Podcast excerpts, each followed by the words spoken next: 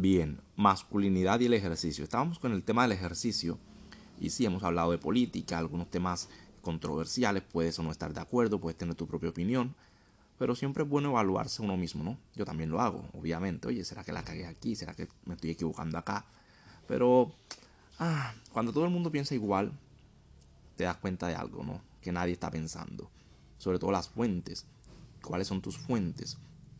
Por ejemplo, defender el feminismo no sé, si ese es mujer, si se es mujer, pues obviamente se está a favor de defender los derechos de la mujer, la, igualdad y todo eso. Y es válido y es respetable que el tema de, los sentimientos son bastante importantes. Pero cuando te quitas todo eso y miras las evidencias, miras los debates de una feminista con una persona normal, y es que no, no, por, déjenla quieta, ya déjenla, déjenla quieta, porque ya, ya, la, ya la estás matando a golpe, o sea, ya, déjalo así. No ganan un debate, es que no ganan ni medio debate, no ganan ni medio porque cuando miras las evidencias, los números, las estadísticas, no hay ganancia, o sea, no hay forma de defenderse, es algo que no se puede defender. Es como el meme de Facebook, ¿no? Voy a googlear para reafirmar mi pensamiento y me doy cuenta que estaba equivocado. Anteriormente la gente pues no podía tener tanto acceso a la información, no había excusa para digamos que no había otra opción que ser un ignorante. No había acceso a la educación, a la información, era bastante difícil, pero hoy por hoy todo el mundo tiene prácticamente internet. Si me estás escuchando, pues tienes internet. No hay excusa de seguir siendo ignorante. No cuesta nada googlear algo. Googleas, comparas, no es tan difícil, está la información allí. Es cuestión de buscarla, está, está allí masticadita. No hay ni que, ni que leer eh, nivel profesional, qué sé yo, con que, con que sepas leer es suficiente. Es más, es que sin saber leer, solamente con escuchar a las personas que ya saben y comparar ambas ideas, tú dices, epa, epa, epa, el sentido común me dice que por dónde va la cosa. Y hay algo que se llama manipulación, ¿vale? Lo utilizan todas las élites, todos los poderes y más eficientemente el tema de la religión. Por ejemplo, te voy a explicar. La religión necesita que las personas tengan miedo. Entre más miedo tiene la persona, eh, más eh, necesidad tiene una religión. Por ejemplo, tengo miedo a la muerte tengo miedo a la pobreza, tengo miedo a estar solo, tengo miedo a esto, a lo otro. Entonces Dios reemplaza ese miedo. ¿Tengo miedo a estar solo? No, Dios te acompaña, siempre estará contigo. Tengo miedo al fracaso, Dios es el triunfo, Dios te dará la victoria. Y es que no sé para qué nací, Dios te da un propósito en la vida para salir adelante. Que es que la pobreza, Dios te hará rico, Dios te promete que... Y todo es esperanza. Dios va supliendo las necesidades de cada uno, pero son necesidades basadas en emociones. No son realidades objetivas ni concretas, son consuelos, pajazos mentales que se le dan a las personas, sobre todo pobres y brutas e ignorantes. Y sí, suena peyorativo, pero es la verdad.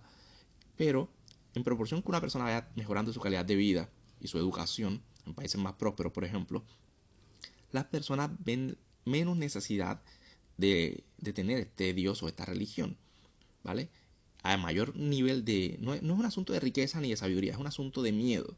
Si ya no tienes miedo a la muerte porque entiendes cómo funciona la biología, ya no tienes miedo a la pobreza, ya no tienes miedo a estar solo, ya como ya no careces, careces de esos miedos, ya la presencia de Dios es menos necesaria en tu vida y por lo tanto eres menos propenso a ser manipulado por una religión. Ahora, ¿qué participación tiene el ejercicio en todo este asunto? Por supuesto que sí. Nuestro cerebro trabaja mejor si tiene un cuerpo sano, ¿no?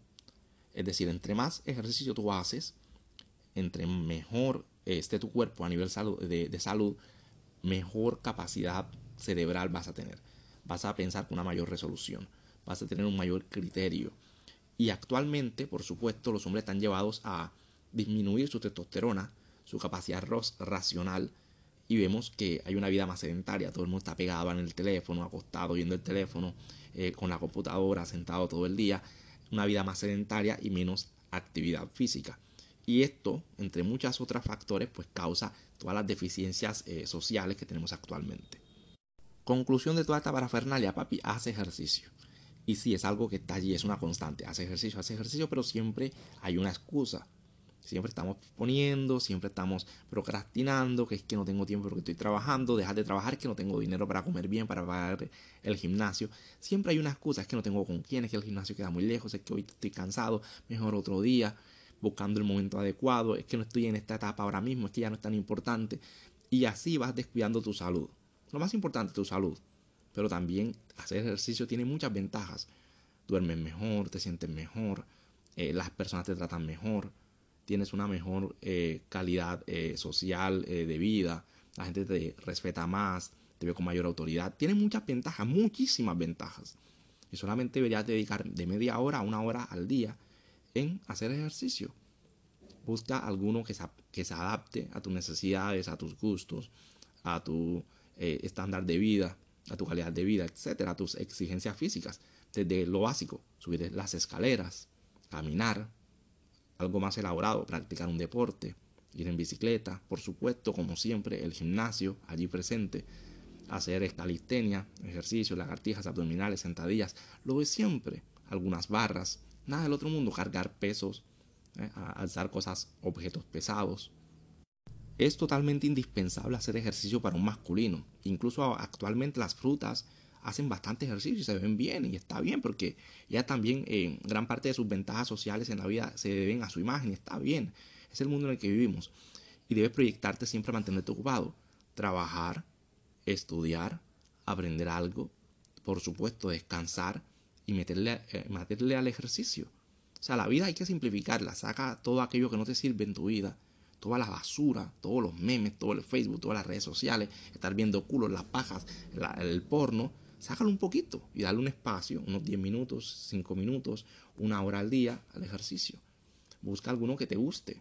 Alguno te tiene que apasionar. Si no te gusta el baloncesto, te gusta el fútbol. Si no te gusta el fútbol, el béisbol. Alguno te tiene que gustar. Es imposible que de todas las actividades del mundo, en términos físicos, no te guste ninguno. Es imposible. Busca alguna actividad. No, que es que yo hago lo que se me da la gana, no quiero hacer ejercicio. Papito, haga lo que se le dé la hijo de puta gana.